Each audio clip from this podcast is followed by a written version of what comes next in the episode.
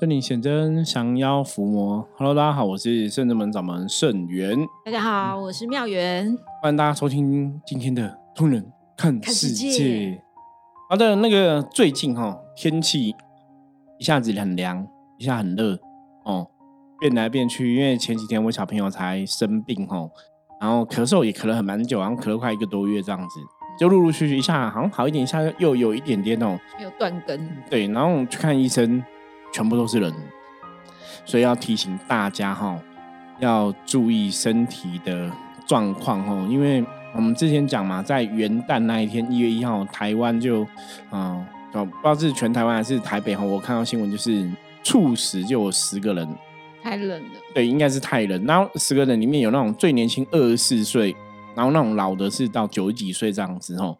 就是天气变化的确是个问题吼，所以今天要首先先来提醒大家吼，还是要注意身体的一个健康状况吼。那因为现在又开始在打一些疫苗，嗯嗯，哦，妙宇有收到疫苗吗？我没有，哎，嗯看我还很年轻，你以前你你以前你以前打那个嗯那个 COVID 苗 nineteen 你打几剂？两季啊，打两季而已，三季，三季，三季吗？我也是打到三季吼。那后来，然后我有个客人，他是那种就是嗯，属于身障的朋友哦，身体比较弱，然后他就是比较弱势这样子。他那天跟我讲说，他已经打到第七季了，为什么？我不知道，反正他们就很多季可以打。我想说，为什么你一直打打什么打到第七季？他也不是骗我，就是他真的一直打，因为以前我们打两季、三季，他好像就打四季、五季了这样子。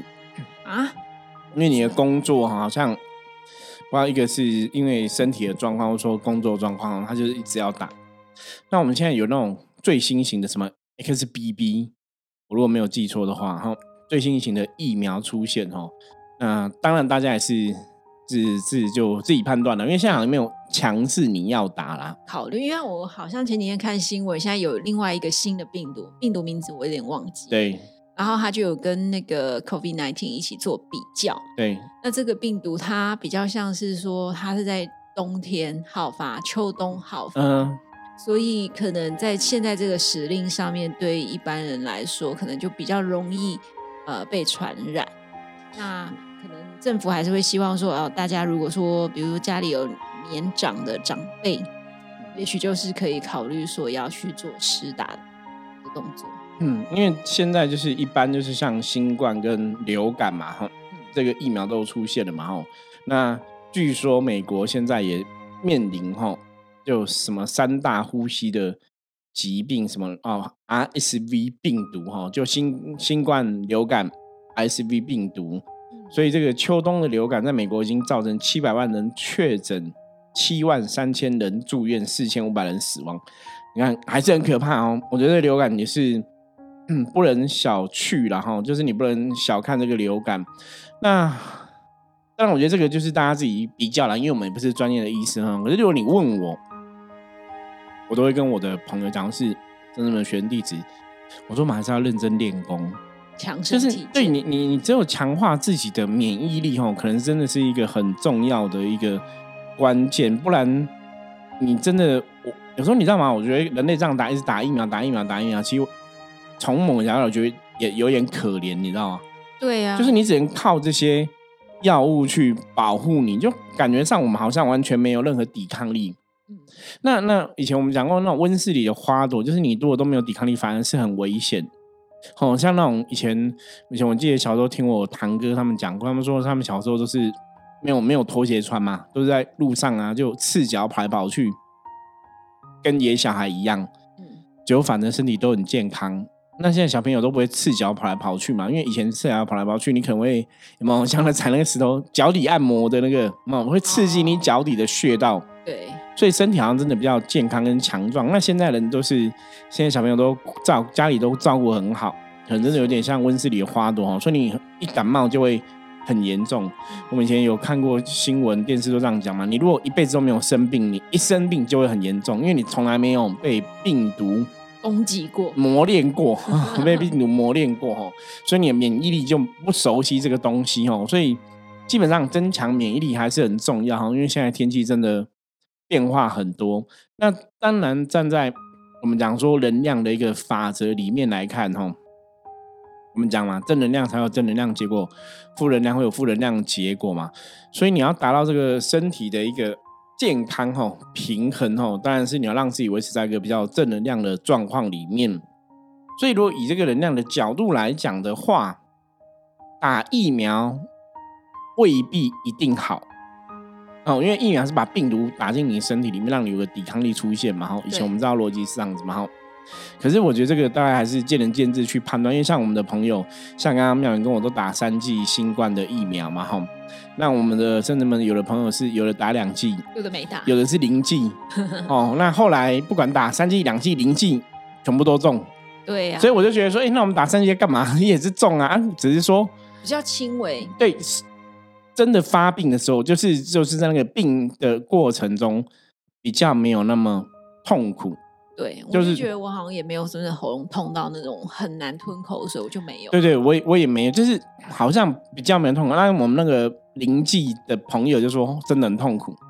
那可是现在过去说，我觉得我们都还算健康，就是大家都平安度过嘛，哈。那当然，现在其实我那时候看新闻，他们还是有提到啊，国外的一些状况，比方说。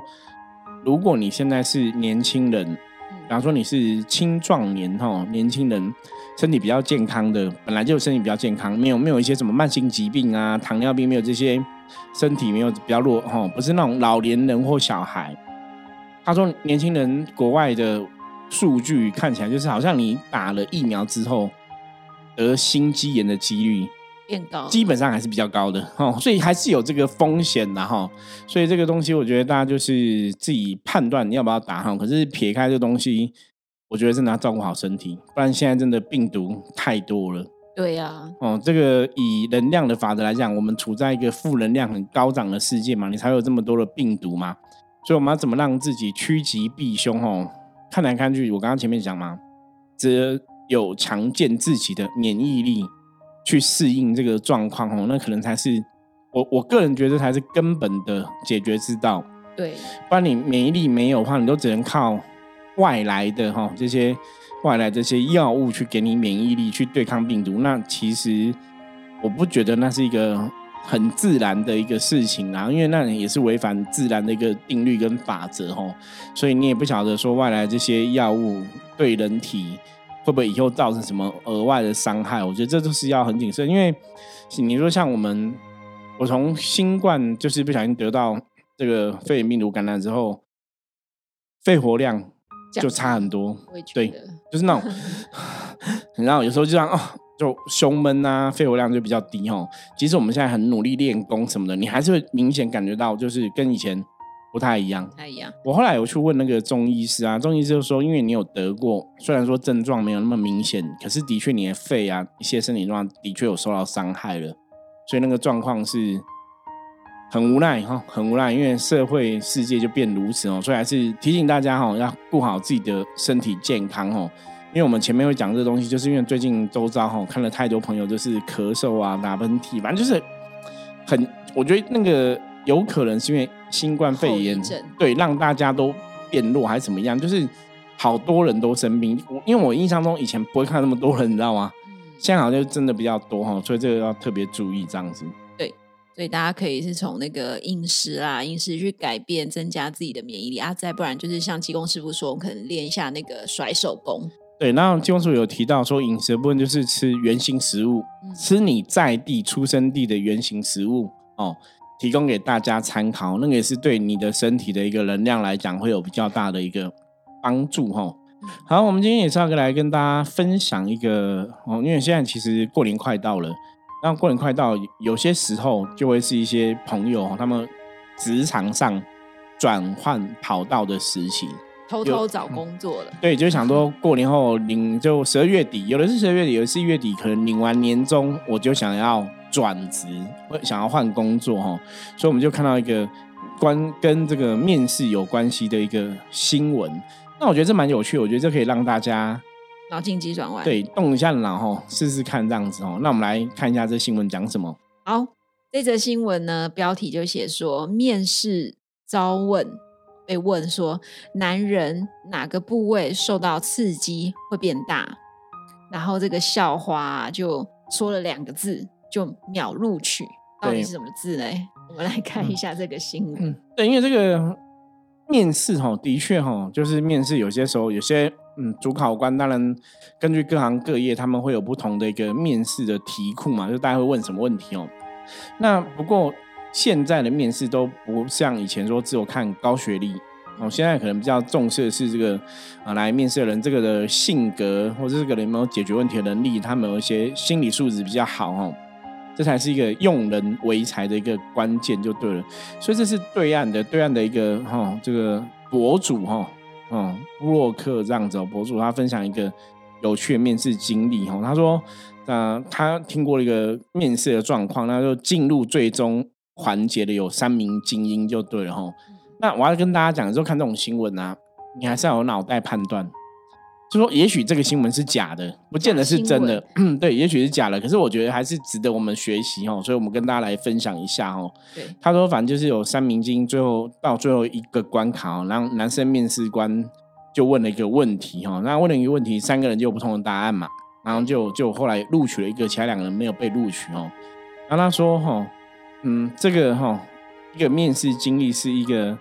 李小姐说的哈，因为她是一个呃校园的女神哦，然后这个校园女神她就嗯受到一个大公司的面试邀请哦，最终进入这个环节。那面试官问什么呢？问面试官问个问题，他说：“请问男人的哪个部位受到刺激后会瞬间变大？”哈，然后这三个人其实就有点不知所措。对，因为大家可能应该十个有九个都会想歪。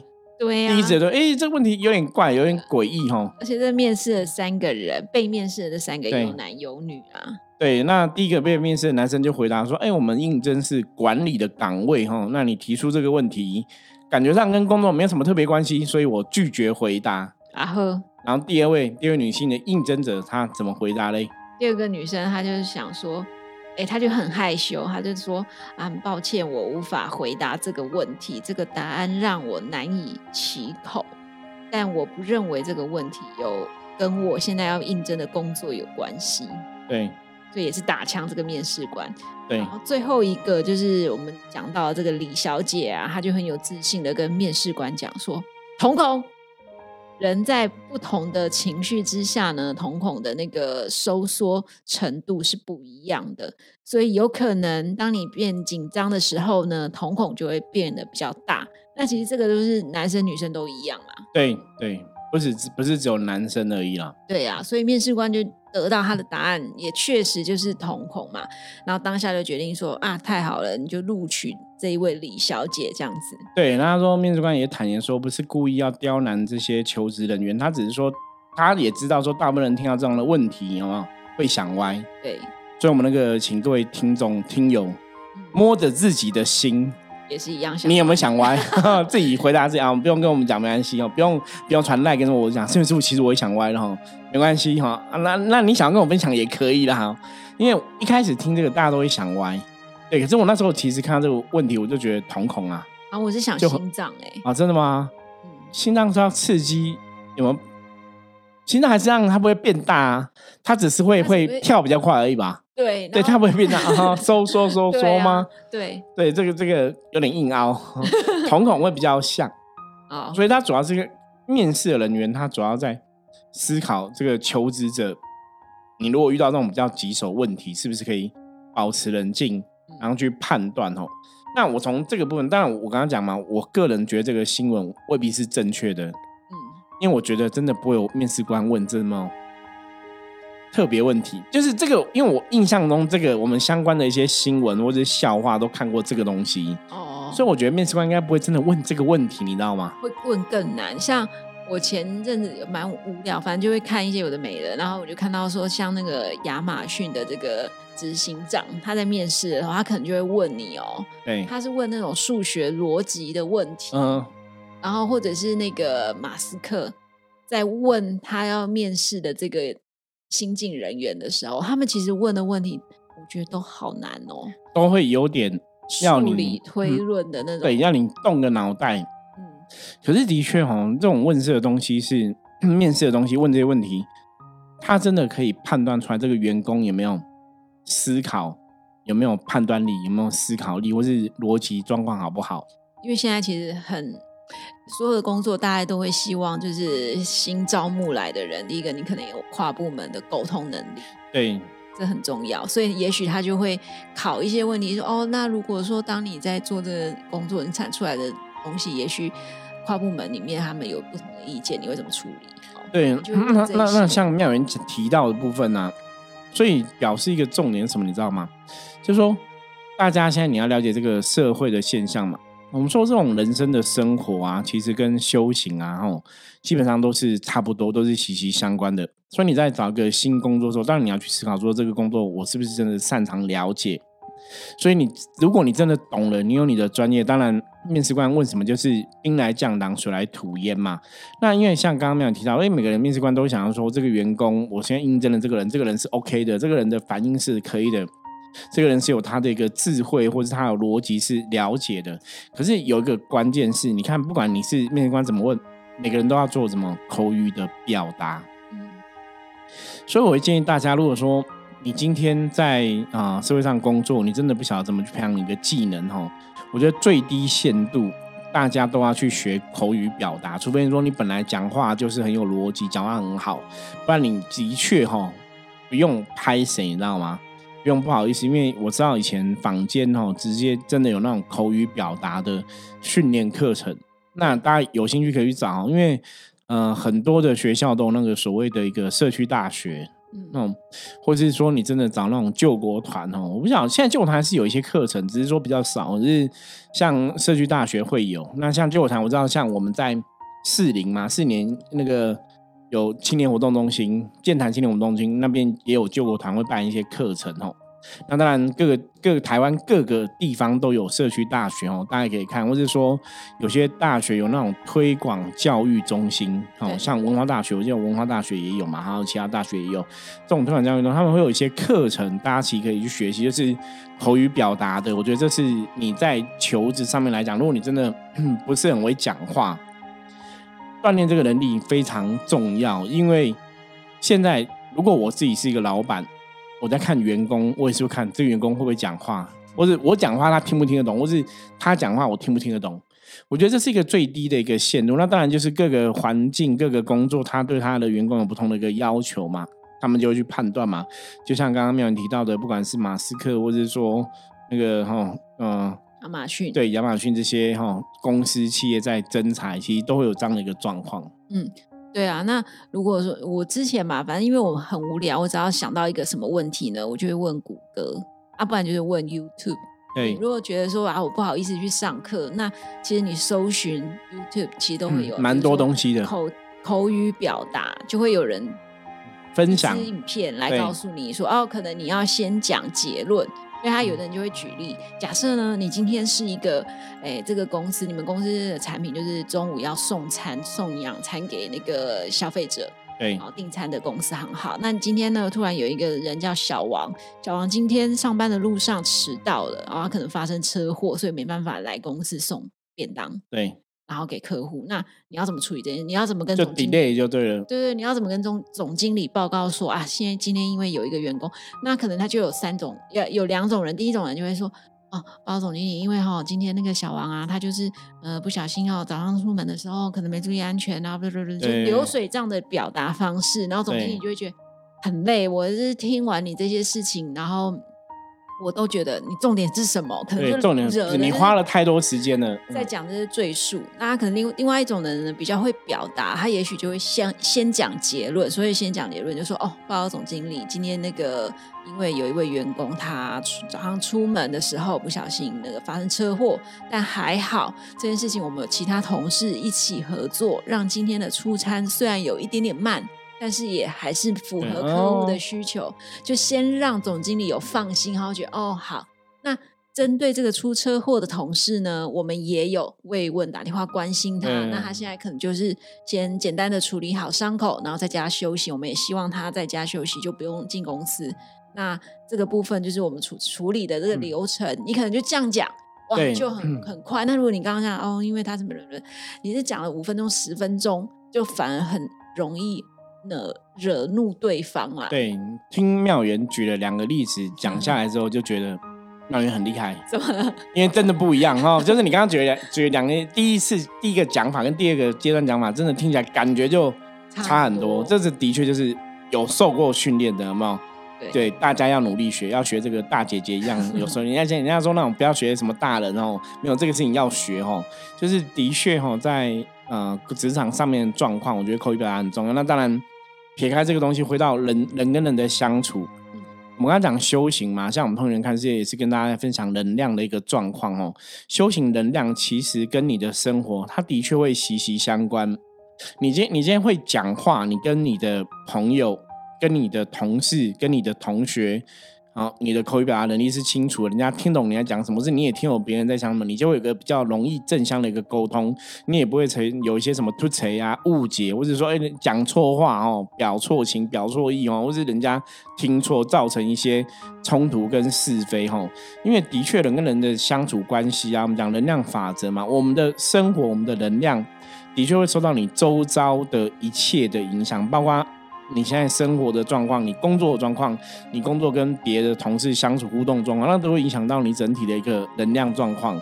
所以这个细节你没有顾好的时候，如果哎你跟人家讲话表达不清楚，跟人家讲话误会了某些东西，造成彼此的不开心、不快乐，那那个就变成一种负能量，它就会让你的运势变糟，就是成为。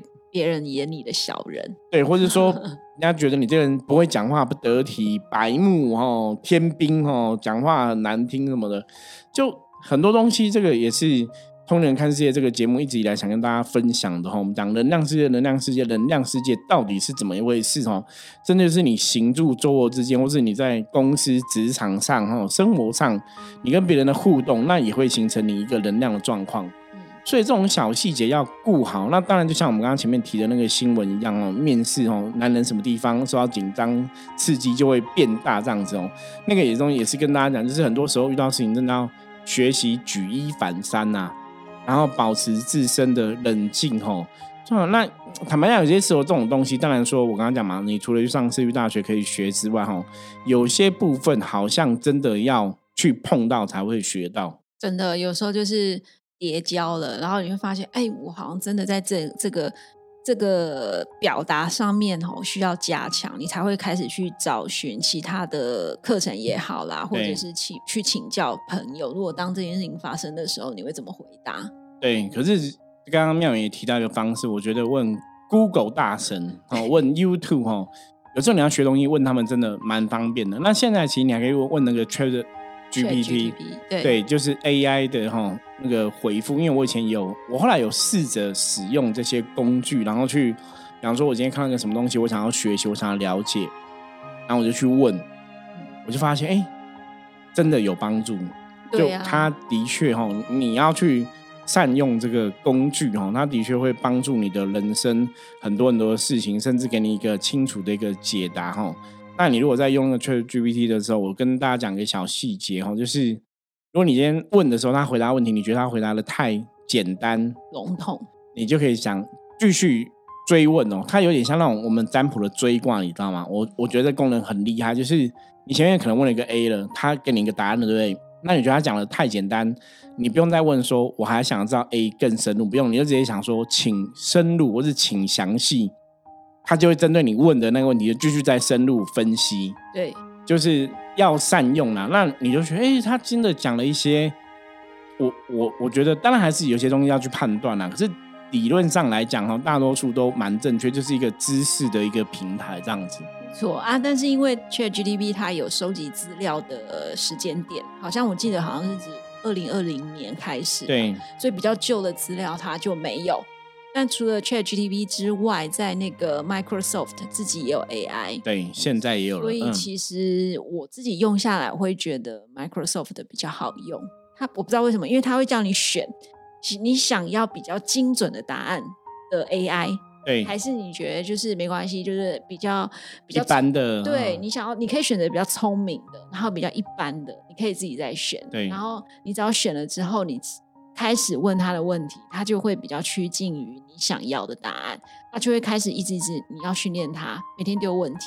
那有一些比较年轻的同事啊，我的同事就很无聊，我就骂他脏话，比如说他拿出来的那个答案不满意，他就骂对脏话《三字经》，啊，结果 他就回答说：“您说的这个意思我不明白，请您再说一次。哦，也是蛮有趣的。对，所以有时候会变成是说，呃生活上有时候就是有一些那种小白目的那个同事，人家这样玩，其实生活上也会比较有多乐趣。对啦，可是我觉得这种 AI 的这种智慧哦，大家真的要善用，因为的确你可以从他们身上学到一些东西，或是你你想要学习一些新知识，有一些新的东西你不了解，你真的提出问题哦，它上面的确告诉你的哦，我觉得是有值得我们人类学习的一个地方，这样子哦。好，今天哦也是简单跟大家聊聊从生活上哦这些大大小小事情，看关于能量法则的一个状况哦，怎么样让自己哦跟别人讲话可以把话讲好，讲得漂亮，甚至说让自己遇到事情可以冷静的一个分析跟面对哦。我觉得这个都是跟你的生活、跟你的修行，甚至跟你的能量是息息相关的哦，所以提供给大家参考哈。好，那我们接着来看一下今天大环境负面能量状况如何。一样用象棋占卜牌卡抽一张。黑马哈，黑马小尴尬哦，表示外在有一些负能量状况。那这个负能量状况的确会影响到你今天一天的一个心情跟情绪哈。所以黑马会容易让我们觉得说，今天做了好多事情都好像有点辛苦，有点劳累哈，会有点想想小小想要抱怨一下哈。可是黑马的重点是什么？叫任劳无怨尤哈，就是不管怎么样哦。也许它的发生都有它的一个因果关系，有它一个缘分哦。那我们就是去经历、去体验、去感受哦。然后也许今天就是减少这个抱怨哦，那很多事情才会比较顺利哦。就比较认命的过完今天，然后然后低调认命的过完今天哦，接受这个现况哦，然后去观察。然后如果说你你今天有很多抱怨的话哦，今天可能很多事情就不会特别的顺利哦。好，那以上是我跟大家分享的内容，希望大家喜欢。一样，任何问题哦，或者说你有想要听的话题哦，也可以跟我们讲哦。加入深圳门赖的官方账号跟我们说，我们的赖的官方账号是 eight 哦，G O 九二四哦，直接搜寻就可以，或者你直接搜寻深圳们也可以哦。那我们这里也有听友，有听友想要听我们讲比较多关于关圣帝君的一个。呃呃，讯息哈，就是神明的一个部分，我们之后也会陆陆续续来跟大家分享哦。所以也欢迎大家，如果任何你想要听的话题哦，你想要了解的哈，不管是关于宗教、关于生活哈、关于人生哈啊，关于上知天文下知地理之类的哈，有形无形都可以提问哈。我们也很喜欢在《通灵看世界》这个节目哈，跟大家有这个互动哈。对，好，那这就是我们今天分跟大家分享内容哈。如果你喜欢我们节目，记得帮我们订阅、分享、按赞、追踪哦。任何问题加入我们的来跟我们说。我是深圳门掌门盛元，通人看世界，我们明天见，拜拜。拜拜。